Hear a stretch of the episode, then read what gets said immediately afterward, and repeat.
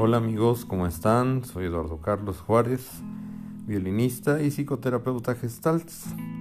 Estoy aquí dándoles la bienvenida a mi nuevo podcast que es cómo tratar la envidia en tiempos de redes sociales.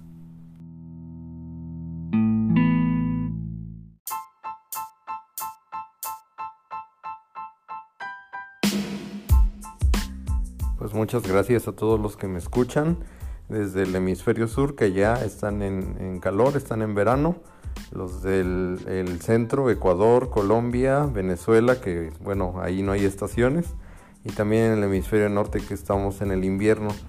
Pues muchas gracias por seguirme y espero que disfrutes mucho este podcast. Eh, algo de lo que quiero hablar es de la envidia.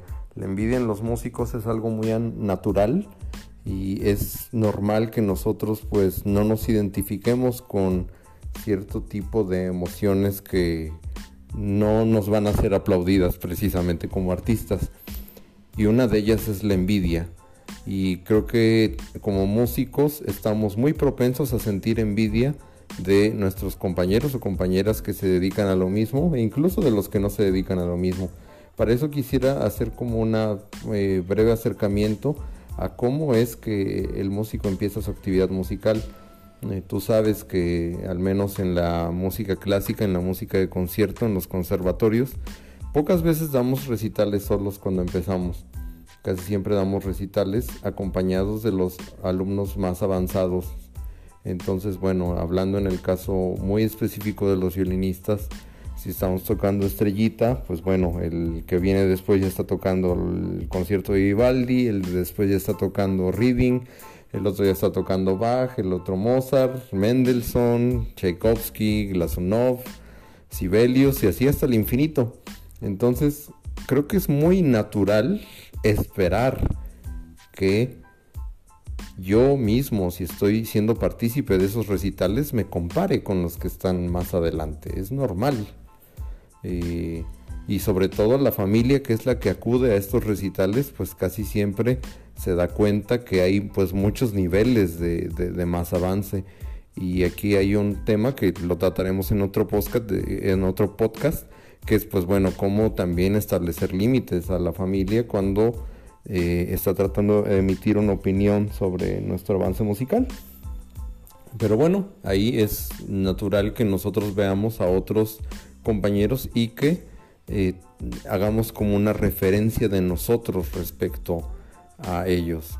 Entonces desde ahí yo creo que ya empieza una comparación que sí eh, no es bien acompañada hablando de menores de edad, por ejemplo si son eh, niños que empiezan a estudiar música a 8 o 10 años, adolescentes de 12 a 17 o ya pues adultos menores que vendría siendo después de los 18 creo que se puede eh, malinterpretar el uso de la comparación.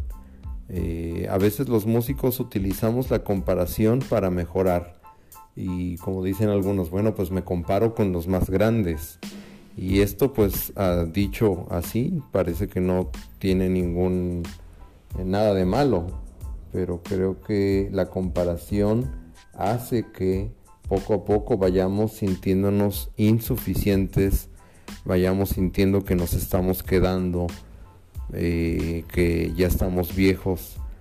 ¿Cuántos colegas conozco que dicen, bueno, estudia porque siempre va a haber un asiático que, te quite tu trabajo y bueno, más allá de si esto es verdad o no, ¿de qué nos sirve pensar eh, este tipo de, de situaciones, no?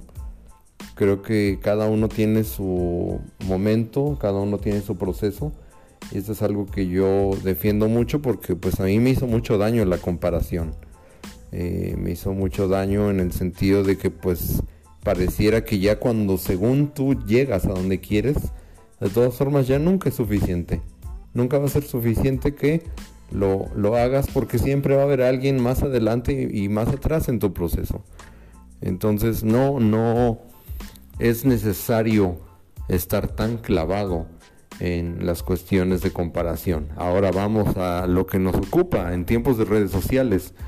Todos dedicamos buena parte del día a revisar redes sociales. Y como músicos es una gran herramienta las redes sociales porque así podemos pues compartir en dónde estamos, qué es lo que estamos avanzando de nuestros procesos, pero pues siempre que damos esa revisión en redes sociales nos encontramos con que fulanito está ya lo invitaron a tocar en otro lado, fulanita ya está en Europa como yo siempre quise o fulanita ya está haciendo su maestría o doctorado en Estados Unidos y de pronto viene ahí el suplicio del músico que es pues bueno, eh, ¿cómo le hago para manejar esto? Eh, y bueno, creo que una de las maneras que podemos hacer de manejar esto es poder entender que todos tenemos nuestro proceso, todos tenemos nuestro nivel de avance y es suficiente. Y que le vaya bien al otro compañero o compañera, creo que finalmente nos va a beneficiar a todos. Si tenemos nosotros un ambiente musical mucho más sano, si tenemos un ambiente musical donde todos están buscando el éxito propio y nadie le pone eh, trabas al otro, me parece que vamos a estar mucho mejor y todos van a colaborar eh, para que nosotros sigamos. Entonces no tengas miedo de darle un like, no tengas miedo de darle un me encanta a la publicación del compañero, de la compañera en Instagram. Bueno, saludos a Mila Perrovich, que ya está por ahí, mi mascotita, y yo creo que ya me, ya me escuchó, ya escuchó mi voz. Y bueno, saludos de ella también a su auditorio, ¿no? Y bueno, no temas darle like, no temas decirle a tu compañero, oye, vi tu publicación, qué bueno que estás avanzando, me da mucho gusto. Yo creo que si tenemos un ambiente más sano de músicos, eh, donde sintamos que todos vamos avanzando, va a ser mejor. Y aquí dejo el tema para el otro podcast, que bueno, es quién realmente es tu competencia. Tu competencia no es el compañero de, que está en el, en el, en el mismo conservatorio de, que tú. Yo pienso que tu competencia son pues los, las otras artes que están captando más eh, más gente como el cine por ejemplo el cine de Hollywood que está captando pues todos los eh, cineastas pues que están pagando mil o, millones de pesos por una película, en concreto por ejemplo los Avengers, bueno, deberíamos ver que esta es nuestra competencia, ojalá eh, hubiera filas para comprar las entradas para nuestro próximo concierto. Me parece que si nosotros cambiamos el chip de para dónde queremos llegar va a ser mucho mejor. Pues gracias por escucharme en este primer podcast.